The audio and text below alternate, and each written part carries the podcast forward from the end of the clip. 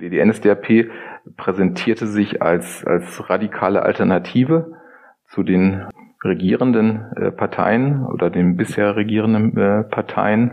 Und in dieser ja, extrem krisenhaften Situation äh, bekamen sie halt diesen, diesen großen Zuspruch aus weiten Bevölkerungsteilen.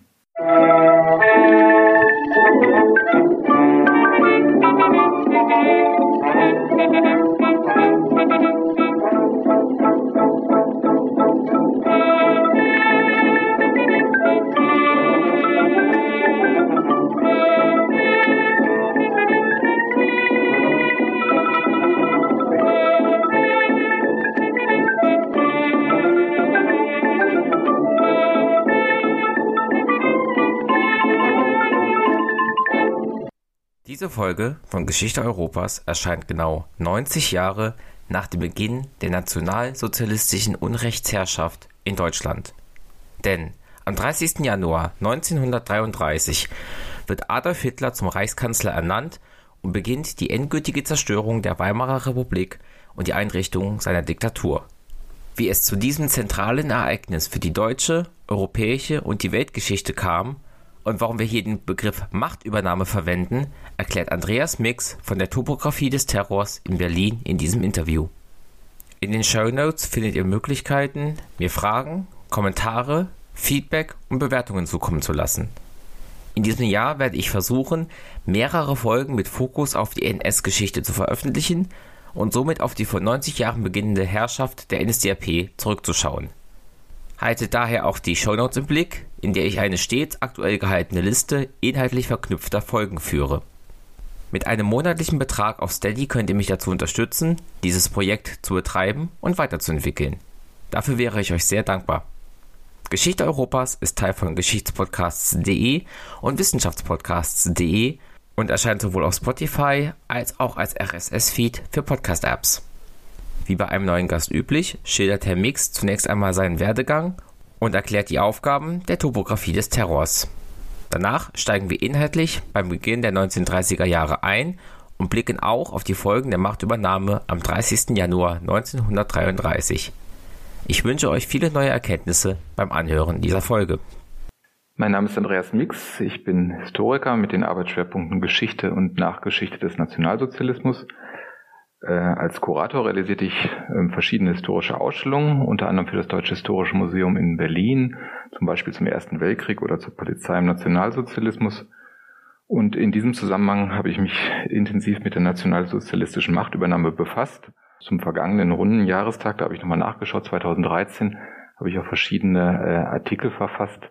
Ich bin im Moment wissenschaftlicher Mitarbeiter bei der Stiftung Topographie des Terrors, dort unter anderem zuständig für die Betreuung der Dauerausstellung in der Dauerausstellung spielt dieses Thema, also der nationalsozialistischen Machtübernahme, natürlich auch eine wichtige Rolle.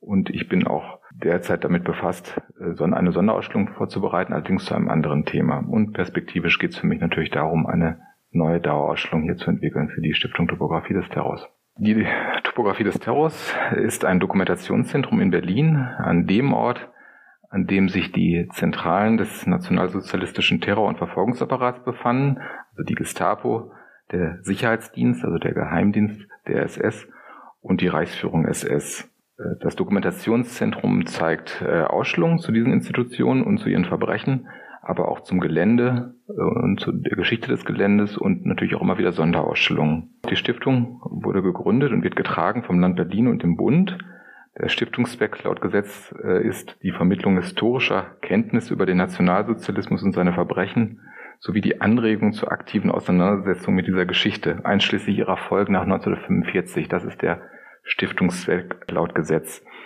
Die Stiftung berät auch das Land Berlin in historischen Fragen mit Bezug zum Nationalsozialismus. Das Gelände, also die Stiftung Topographie des Terrors, das Dokumentationszentrum, befindet sich neben dem Martin-Gropius-Bau nicht weit vom Potsdamer Platz hier befanden sich, wie gesagt, die zentralen Institutionen des nationalsozialistischen Terror- und Verfolgungsapparats. Und hier gab es auch ein sogenanntes Hausgefängnis der Gestapo, in dem prominente Regimegegner interniert wurden. Ganz interessant ist eigentlich auch die Nachgeschichte äh, dieses Ortes, also die Nachgeschichte nach 1945. Die Gebäude, die sich hier befanden, wurden schon im Krieg stark beschädigt, ähm, teilweise auch zerstört. Äh, die Ruinen wurden dann in den 50er Jahren abgetragen. Das Gelände selbst, also hier äh, befand sich ab 1961 im Schatten der Mauer. Wir haben auch noch ein Stückchen der Berliner Mauer auf unserem Gelände. Das ist das, ja, das einzige innerstädtische Stück Berliner Mauer, das es noch gibt. Dieser Ort geriet in Vergessenheit äh, in den 60er, 70er Jahren, wurde dann in den 80er Jahren langsam wiederentdeckt durch die Zivilgesellschaft. Es gab hier dann erste Ausstellungstafeln 1981, symbolische Ausgrabungen und 1987 anlässlich der 750-Jahrfeier Berlins gab es die erste größere Open-Air-Ausstellung. Das Dokumentationszentrum in der jetzigen Form besteht seit 2010. Wir haben eine Dauerausstellung im Gebäude auf knapp 800 Quadratmeter. Es gibt eine Außenausstellung, äh, es gibt eine Ausstellung zum Gelände und wir haben wechselnde Sonderausstellungen und hier finden Veranstaltungen statt. Das Dokumentationszentrum gehört zu den am stärksten frequentierten Orten Berlins. In diesem Jahr werden wir voraussichtlich über zwei Millionen Besucherinnen und Besucher haben. Das sind auch sehr viele ausländische Besucherinnen und Besucher darunter. Jetzt haben Sie eben gesagt, Sie beraten das Land Berlin bei Fragen zum Umgang mit der nationalsozialistischen Geschichte. Haben Sie da gerade ein Beispiel für mich? Also ein äh, Beispiel, es geht um die Entwicklung oder Kenntlichmachung von, von Orten. Ähm, aktuell beispielsweise ähm, geht es äh, um den Umgang mit einem äh, Ort, an dem äh, die Jüdinnen und Juden aus Berlin deportiert wurden, in, in Moabit. Dort gibt es schon einen kleinen Gedenkort, der soll weiterentwickelt werden. Und mit solchen Dingen wird dann die Stiftung regelmäßig beauftragt. Dann wenden wir uns jetzt mal ab von der Topografie des Terrors und gehen in die Ereignisgeschichte. Natürlich ist die Machtergreifung oder Machtübernahme ein Prozess, der, naja, wenn man es so sehen will, vielleicht auch schon 1918 mit dem Versailler Vertrag beginnt. Ich würde mich trotzdem gerne auf den, ja, Anfang der 1930er Jahre hier konzentrieren. Wie kommt es dazu, dass die NSDAP in die Situation gelangt, Anfang 1933 Hitler als Reichskanzler zu stellen? Ja, die Weimarer Republik war seit 1930 in einer Dauerkrise, kann man sagen, in einer schweren politischen und wirtschaftlichen Krise, die sich auch immer mehr verschärfte. Seit 1928 regierte eine große Koalition aus SPD, Zentrum und Bayerischer Volkspartei. Das waren die katholischen Parteien äh, der DDP, das war die äh, liberaldemokratische Partei und der DVP, das war die, ja, die konservative Partei. Äh, diese große Koalition zerbrach im Frühjahr 1930. Äh, die Parteien dieser Koalition hatten keine Kompromissbereitschaft mehr in zentralen innen- und wirtschaftspolitischen Fragen. Man kann auch sagen, diese Parteien waren von den Kompromissen erschöpft und ja regelrecht ausgezehrt. Zugleich gab es bei den Rechtsparteien ja den, den Wunsch oder die, ja, das Ziel, die SPD dauerhaft aus der Regierung fernzuhalten und die sozialpolitischen Errungenschaften der Weimarer Republik äh, zurückzudrehen. Also im März 1930 zerbrach die Große Koalition äh, über ja, politische Detailfragen, würden wir es heute rückblickend sagen. Und ernannt wurde Heinrich Brüning, der damalige Fraktionsvorsitzende des Zentrums der katholischen Partei. Er wurde ernannt zum Reichskanzler vom Reichspräsidenten Paul von Hindenburg. Brüning wurde nicht gewählt von einer Koalitionsregierung im Parlament. Er hat also keinen, keinen parlamentarischen Rückhalt, würden wir heute sagen, sondern er stützte sich ausschließlich auf die Machtbefugnisse des Reichspräsidenten. Er regierte mit sogenannten Notverordnungen, also der Kompetenz des Reichspräsidenten. Das Kabinett von Brüning wurde aber von der SPD als größter Partei toleriert, also der größten Fraktion im, im Reichstag. Äh, als die SPD im Sommer 1930 den Haushaltsentwurf Brünings ablehnte, äh, kam es allerdings zu, zu Neuwahlen, wurden Neuwahlen angesetzt. Und diese Neuwahlen im September 1930, die veränderten die, ja, die politische, die politische Landschaft äh, der Weimarer Republik grundlegend. Die NSDAP, die bis dahin eine, ja, eine kleine Splitterpartei im radikalen Milieu war, im radikalen nationalistischen, antisemitischen, völkischen Milieu war, wurde zur zweitstärksten Partei bei diesen Wahlen im September 1930. Sie steigerte ihren Stimmenanteil von knapp 2,5 Prozent auf über 18 Prozent. Und auch auf der anderen äh, extremen Seite, äh, auf der extremen Linken, äh, verzeichnete die KPD deutliche Zugewinne. Diese politische Entwicklung stand im Schatten der, der, der wirtschaftlichen äh, Krise im Oktober 1929 kam es zum Börsenkrach in der Wall Street und in der Folge äh, gab es eine weltweite Rezession ungeahnten Ausmaßes. Äh, in Deutschland stieg die Arbeitslosenzahl bis Anfang 1933 auf über 6 Millionen. Das ist eine Arbeitslosenquote von ja, knapp 30 Prozent. Das kann man sich heute gar nicht mehr vorstellen.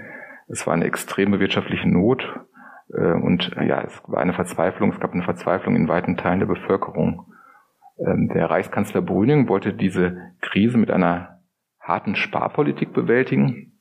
Er wollte den Staatshaushalt sanieren durch Steuererhöhungen, Lohnsenkungen und radikalen Einschnitten bei den Sozialausgaben.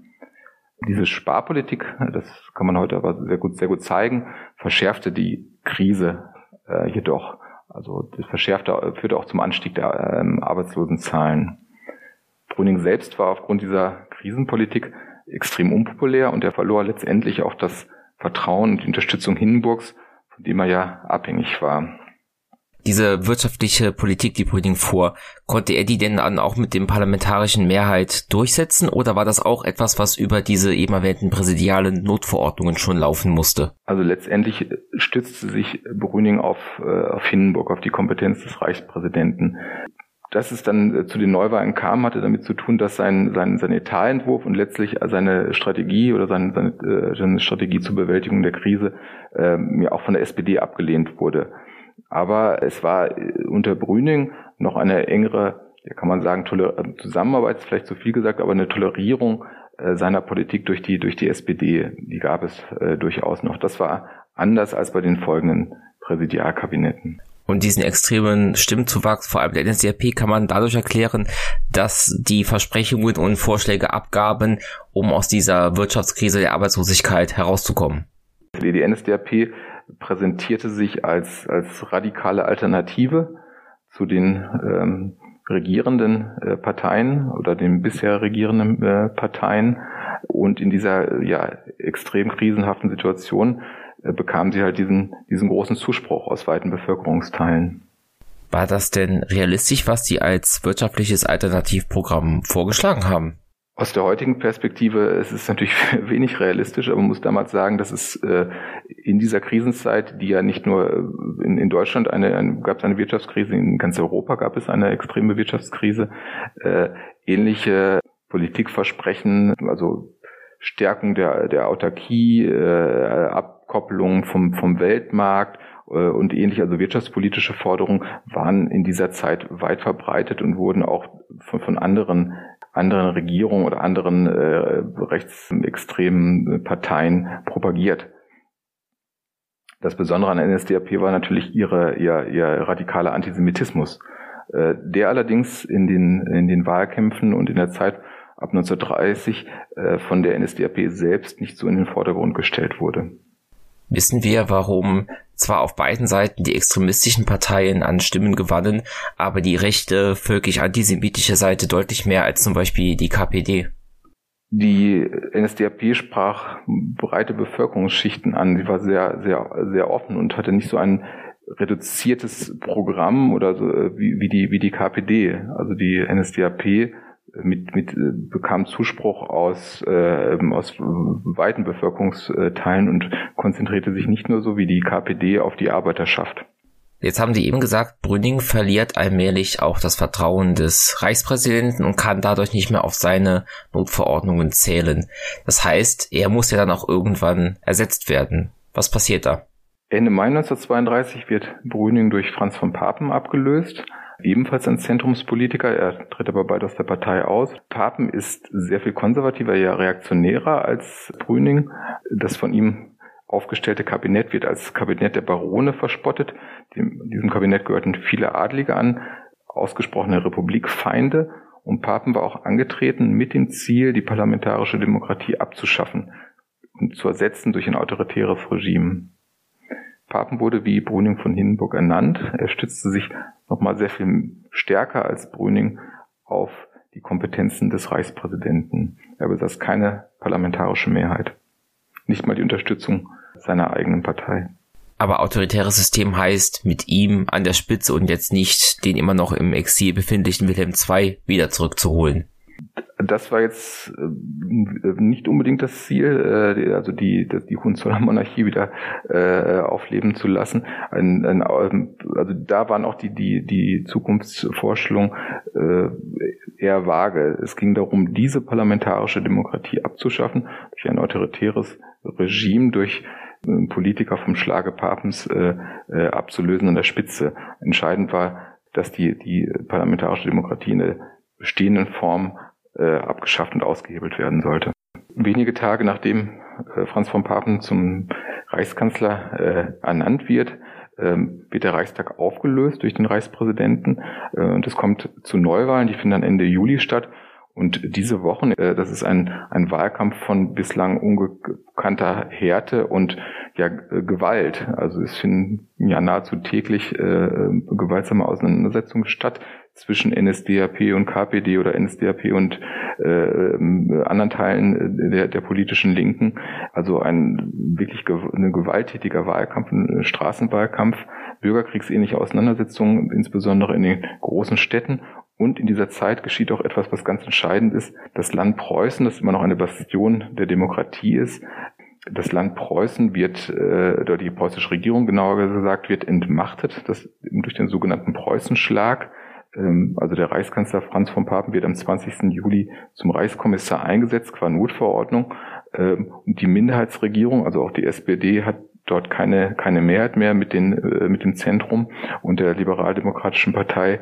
Diese Minderheitsregierung äh, wird, wird abgesetzt und Franz von Papen zum Reichskommissar von Preußen ernannt. Das ist insofern äh, auch relevant, weil die, äh, weil die preußische Polizei bis dahin auch äh, immer noch zumindest versucht, in Teilen gegen die NSDAP vorzugehen. Die SA ist äh, zeitweise auch verboten im, im, äh, bis zum Sommer 32. Dieses Verbot wird dann aufgehoben und das eskaliert natürlich auch nochmal den, den Wahlkampf.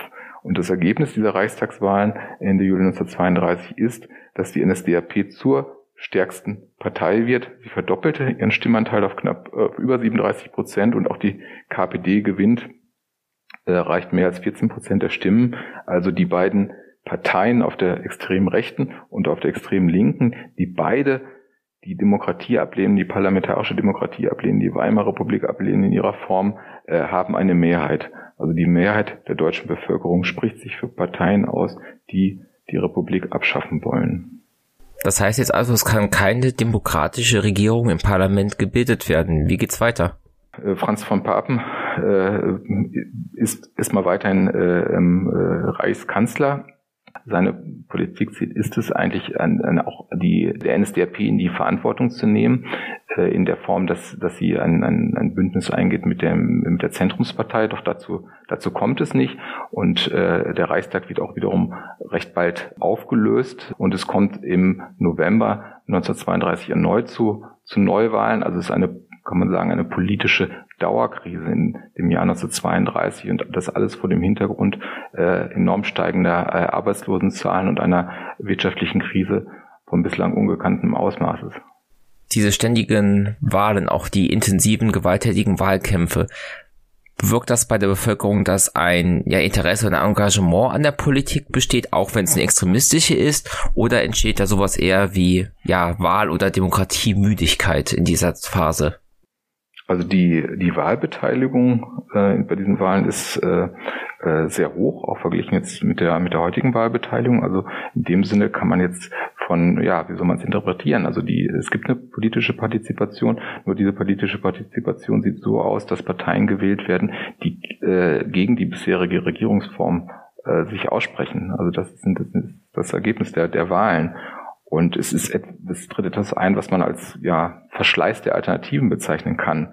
Die, diese präsidiale Regime, diese präsidiale Regierung äh, und äh, der Reichspräsident von, von Hindenburg mit, seinen, mit, seiner, mit seiner Clique, ähm, ja, die gehen mehr oder weniger auch die Alternativen aus. Äh, ein autoritäres Regime äh, ohne Massenbasis lässt sich nicht äh, installieren. Und die Partei, die eine Massenbasis hat, die NSDAP, ist nicht bereit, äh, zu diesem Zeitpunkt 1932 als Juniorpartner ähm, in eine Regierung vom Papen einzutreten. Ja, es gibt einen Verschleiß der Alternativen und auch natürlich eine, äh, eine Verdrossenheit. Die wenigsten Deutschen ja, glauben, glauben noch an die, äh, an die Demokratie und glauben, dass eine äh, liberal-demokratische Regierungsform die massiven Probleme, insbesondere die massiven wirtschaftlichen Probleme lösen kann. Jetzt war die NSDAP nicht bereit, eine Regierung unter Papen zu bilden, aber da sie ja die stärkste Partei waren, Warum wird nicht zu diesem Zeitpunkt im Juli 1932 schon eine nationalsozialistische Herrschaft eingeleitet? Dazu ist äh, der Reichspräsident von Hindenburg noch nicht bereit, wie er es immer sagte, den, den böhmischen Gefreiten, also Adolf Hitler, zum, zum Reichskanzler äh, zu ernennen. Es gibt äh, durchaus auch Vorsicht noch oder ähm, ein gewisses Misstrauen gegenüber Hitler und insbesondere seinen, seinen Anhängern, äh, dieser, dieser Massenbewegung, das ist ja auch paradox, äh, von diesen äh, ja, Konservativen, diesen Reaktionären genauer gesagt, ja, die einerseits versuchen mit der NSDAP zu, äh, zusammenzuarbeiten äh, oder versuchen da äh, Kommunikation zu finden. Andererseits äh, verstört sie natürlich ja diese diese Massenbasis, äh, die diese Partei hat. Ähm, die ja auch etwas zum Teil etwas ja, nicht nur etwas gewalttätiges hat, aber auch etwas proletarisch plebejisches aus der Perspektive dieser Adligen, wie beispielsweise von von Papen oder anderer. Jetzt haben Sie eben schon gesagt, im November 32 wird nochmal gewählt. Die NSDAP wird zwar wieder stärkste Partei, verliert aber dann doch ein paar Prozentpunkte an Stimmen. Wie geht man jetzt mit diesem zweiten Ergebnis einer Wahl im Jahre 32 um? Die, die NSDAP äh, gewinnt nicht weiter und aus der Sicht vieler Beobachter der damaligen Zeit scheint die Partei am Ende ihres Siegeszuges angekommen zu sein. Also eine stärkere Mobilisierung scheint nicht möglich zu sein. Es scheint für diese Partei nicht möglich zu sein, eine ähm, absolute Mehrheit zu gewinnen. Das Potenzial, das Wählerpotenzial scheint ausgeschöpft zu sein. Und das stürzt auch die, die NSDAP-Führung in eine gewisse Ratlosigkeit. Also wie, wie kommt man jetzt, äh, kommt man jetzt an die Macht? Zu diesem Zeitpunkt im, im Winter 1932, 33 stürzt auch äh, Franz von Papen, beziehungsweise er, er genießt nicht mehr das Vertrauen von, von Hindenburgs. Äh, ein neuer äh, Reichskanzler wird von Hindenburg ernannt, der dritte in diesem, dieser Reihe der, der Präsidialkabinette. Ähm, und das ist der General Kurt Schleicher. Äh, er wird zum Reichskanzler ernannt. Seine Amtszeit ist allerdings äh, extrem kurz. Dezember, Januar, Januar 33. Und äh, Schleicher verfolgt das Ziel einer sogenannten Querfront. Also äh, ihm ist schon bewusst, er braucht eine, eine Mehrheit, äh, um das politische äh, System jenseits äh, der demokratischen Ordnung zu stabilisieren. Äh, er versucht eine Mehrheit zu organisieren und versucht die NSDAP zu spalten. Er führt Gespräche mit anderen NS-Funktionären und versucht sie dazu bewegen, in die Regierung einzutreten, äh, sich an der Regierung zu beteiligen, also Kabinettsposten zu übernehmen Unternehmen. Gleichzeitig führt er auch Gespräche mit, der, mit Gewerkschaften auf der anderen Seite. Also das ist die Idee der sogenannten Querfront, die da äh, aber eigentlich aussichtslos ist. Also die NSDAP äh, lässt sich äh, nicht spalten. Hitler äh, besteht auf seinem Führungsanspruch in der Partei und äh, dazu kommt es nicht, dass äh, NSDAP-Mitglieder äh, in das Kabinett von Schleicher eintreten. Wo kommt Schleicher denn politisch ursprünglich her und wieso hat sich Hindenburg gerade für ihn entschieden? Schleicher, der General Schleicher ist eigentlich schon so etwas wie, wie die graue Eminenz in dieser Zeit. Äh, er ist General, er hat eigentlich auch ein enges Vertrauensverhältnis zu von Hindenburg. Ähm, und er ist äh, auch, eigentlich auch hat er auch ein Vertrauensverhältnis oder ein enges Verhältnis zu, zu Papen, bis er ihn mehr oder weniger stürzt, äh, was wiederum Papen ja verärgert. Ähm, also das ist jetzt dieses, dieser intrigante Zirkel von Ministerialbürokratie und Reichswehrangehörigen, die sich um dem Reichspräsidenten von Hindenburg bewegt. Dazu gehört Schleicher, da ist eine herausgehobene Position, hat eine herausgehobene Position bis er dann selbst in die Verantwortung tritt äh, im Dezember 1932. Aber seine, seine Kanzlerschaft ist äh, extrem kurz und endet ja schon im Januar 1933. Die zweite Wahl im Jahr 1932 kommt wieder mit einem ähnlichen Ergebnis. Auch wieder können die demokratischen Parteien keine Mehrheit gewinnen. Die NSDAP ist weiterhin stärkste Macht. Sie hatten eben gesagt, Hindenburg war im Juli noch nicht bereit, Hitler zum Reichskanzler zu ernennen.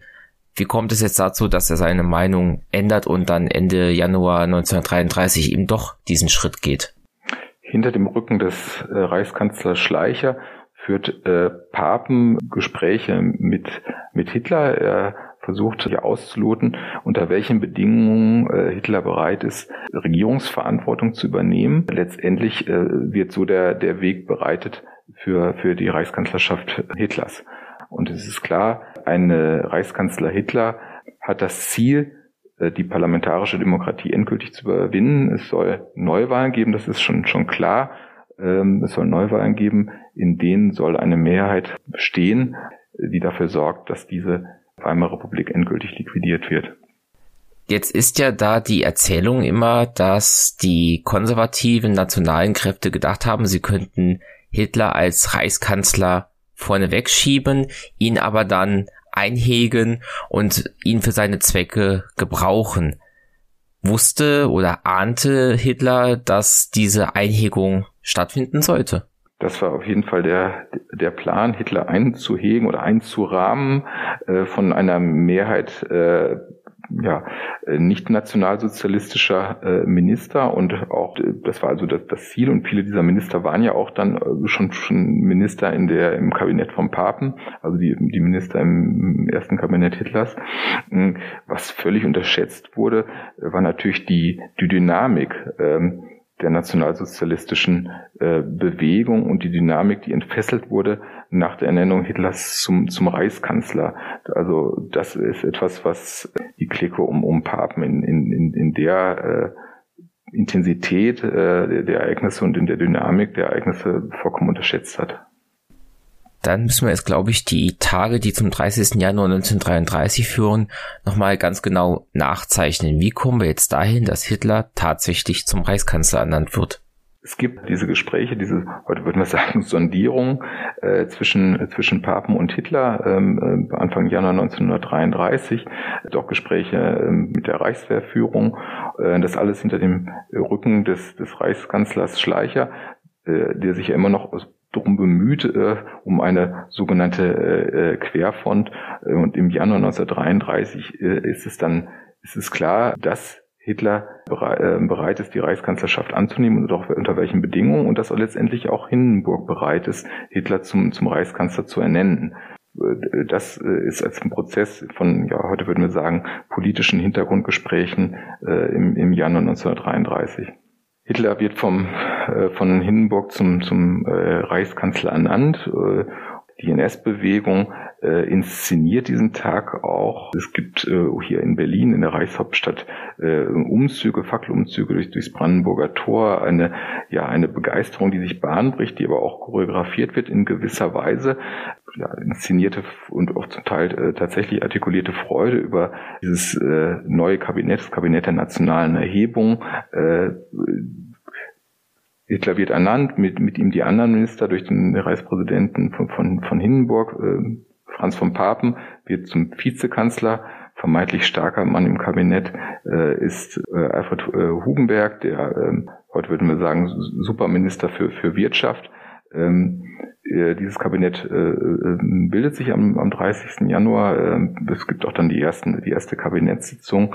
Für viele Zeitgenossen erschien das, dieses Kabinett wie ein, wie ein weiteres in der Riege der, der Präsidialkabinette. Aber der, der, der Anspruch insbesondere Hitlers war natürlich ein ganz anderer. Es war klar, es wird Neuwahlen geben, die wurden auch sehr schnell angesetzt für den März, 5. März 1933 und das sollten die letzten Wahlen sein. Das wurde ganz klar so artikuliert. Und äh, was dann geschah nach dem 30. Januar, das war eine, ja, muss man sagen, auch als zunächst mal eine Entfesselung der Gewalt. Die NS-Bewegung, äh, insbesondere die SA, ist äh, gewaltsam gegen die politischen Gegner äh, losgegangen.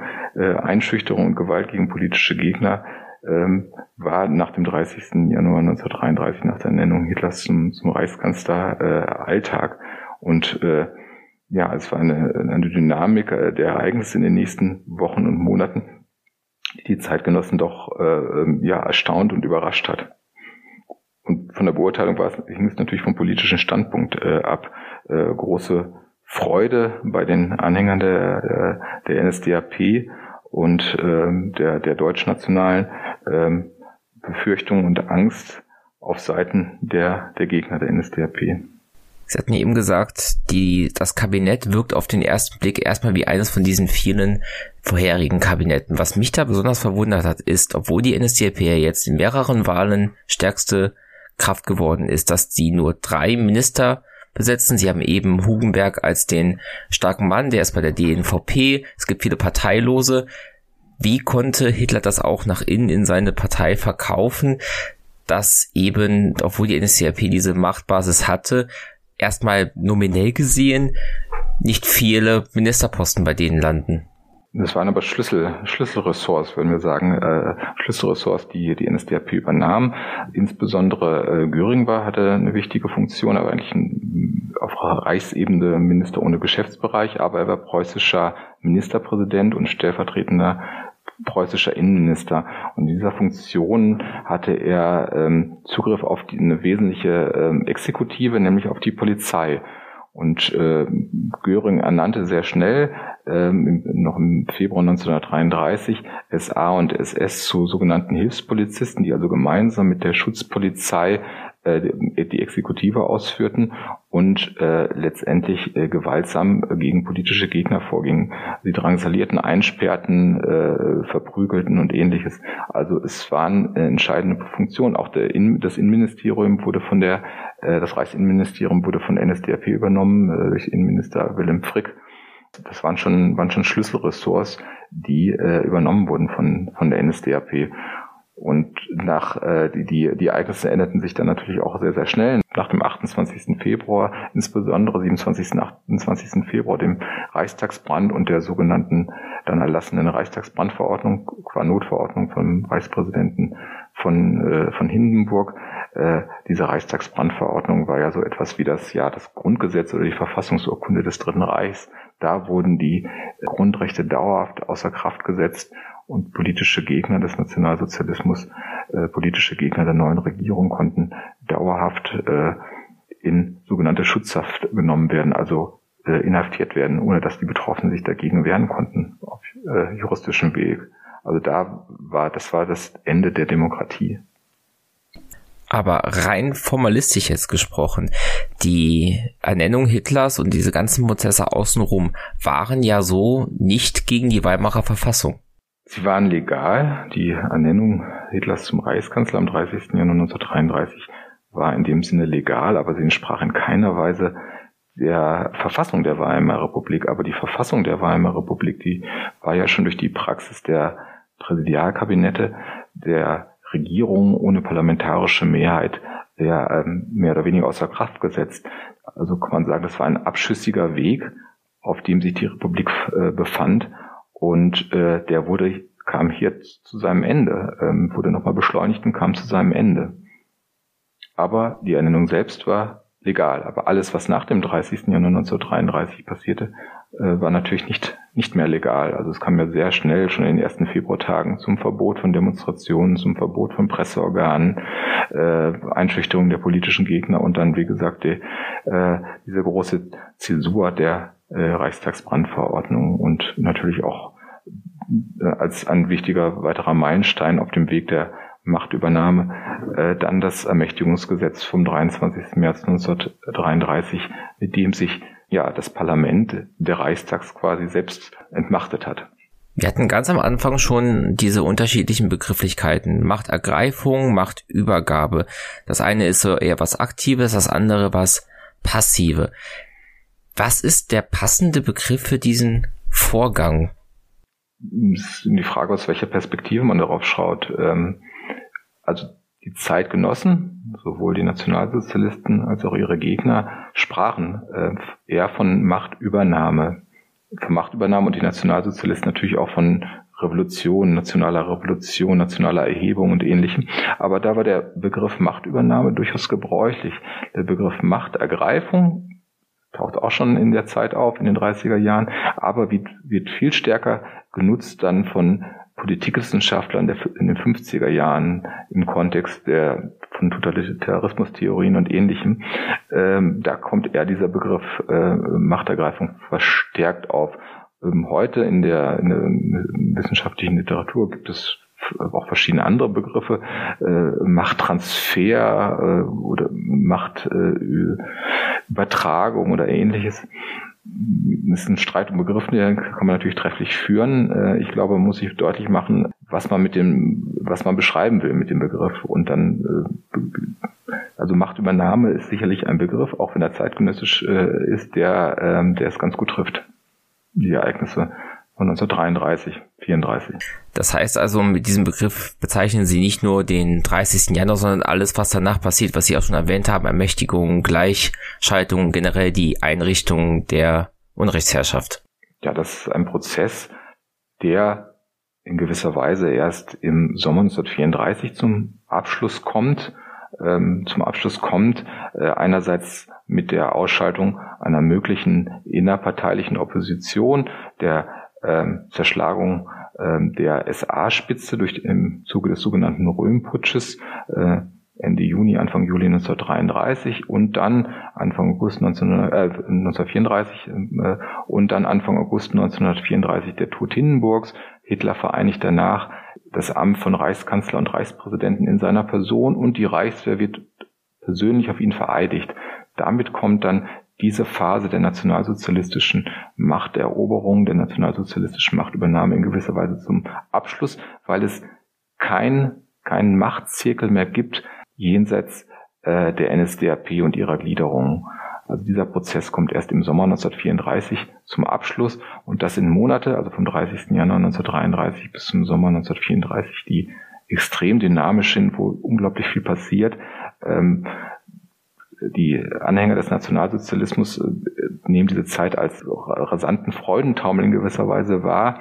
Ähm, und auch andere Beobachter sind erstaunt von, von, von, von, dieser, von dieser Dynamik das Deutsche Reich ist ja ein föderaler, föderaler Staat und äh, in den Ländern werden sogenannte Reichskommissare eingesetzt von der Reichsregierung, also und auch äh, Kommunalvertretungen werden äh, entmachtet. Das ist ein Prozess aus Druck von unten, also SA, die aufmarschiert und äh, Hakenkreuzfahnen auf Rathäusern, auf Landesparlamenten hisst und äh, den Anspruch geltend macht, dass die, die Machtverhältnisse ja auf, auf, aufs Reichsebene auch gespiegelt werden, auf kommunaler oder auf Landesebene. Und äh, nach diesem Druck von unten gibt es dann legislative Maßnahmen von, äh, von, von oben und so werden dann auch äh, die Länder gleichgeschaltet, Kommunalvertretungen äh, gleichgeschaltet, aber eine Gleichschaltung findet auch auf den, in dem Bereich der Zivilgesellschaft statt. Vereine, Verbände äh, passen sich an, ändern ihre Vereinssatzung oder lösen sich gar auf, führen im vorauseilenden Gehorsam sogenannte Aria-Paragraphen ein, also schließen jüdische Mitglieder aus all das passiert schon 1933, 34. Staatsbeamte, missliebige Staatsbeamte werden entlassen. Äh, es gibt äh, ähm, Gewalt, äh, die sich äh, aus, ausschließlich oder exklusiv gegen Jüdinnen und Juden äh, richtet. Äh, all das passiert in diesen, äh, in diesen Wochen, in diesen Monaten 1933, 34. Wann merken die konservativ-nationalen Eliten um Papen, dass diese Dynamik des Nationalsozialismus von ihnen nicht gestoppt werden kann, dass ihr Plan der Einhegung und Benutzung Hitlers nicht funktioniert? Ist das noch vor Reichstagsbrand oder Ermächtigungsgesetz oder merken sie es erst, wenn es wirklich viel zu spät ist? Ja, unterschiedlich, je nach, je nach, äh, Haltung. Viele äh, sind äh, dann auch äh, relativ schnell überzeugt von Hitler, nicht, nicht unbedingt alle. Ähm, einige Mitglieder verlassen ja auch die Regierung relativ bald, Hugenberg beispielsweise. Äh, durch das Ermächtigungsgesetz und dann nachher durch die äh, nächste Schritt ist ja mehr oder weniger zwangsläufig die der äh, das Verbot der Parteien. Dadurch ähm, verlieren natürlich auch die deutsche nationale Volkspartei beispielsweise äh, mehr oder weniger ihre Basis und ihre Daseinsberechtigung. Ähm, also es ist schon so ein äh, ein, ein Prozess des des Rausdrängens im Sommer 1933 und spätestens 1934 ähm, wird klar, äh, dass diese ähm, ja diese konservativen äh, reaktionären Steigbügelhalter einfach nicht mehr gebraucht werden. Das äh, äh, Regime emanzipiert, emanzipiert sich von diesen vermeintlichen Fesseln. Also ein, ein Beispiel ist äh, bekannt, äh, Papen äh, äußert sich 1934, im Sommer 1934, im Frühsommer 1934 öffentlich äh, kritisch äh, gegenüber äh, gewissen Entwicklungen äh, im, im, neuen Staat. Ähm, und äh, im, im, Zuge des äh, sogenannten Röhmputsches werden ja nicht nur äh, führende Funktionäre der SA äh, erschossen, sondern auch ähm, andere Personen, beispielsweise der ehemalige Reichskanzler Schleicher und seine Frau, äh, aber auch ein ganz enger Mitarbeiter Papens, der, ähm, der diese damals bekannte oder aufsehenerregende Rede geschrieben hat. Also das ist auch ein Signal an, ja, nach innen an mögliche konservative Gegner. Also zu dem Zeitpunkt im Sommer 1934 ist es klar, wer sich gegen dieses Regime stellt, wird mit Gewalt bekämpft. Musik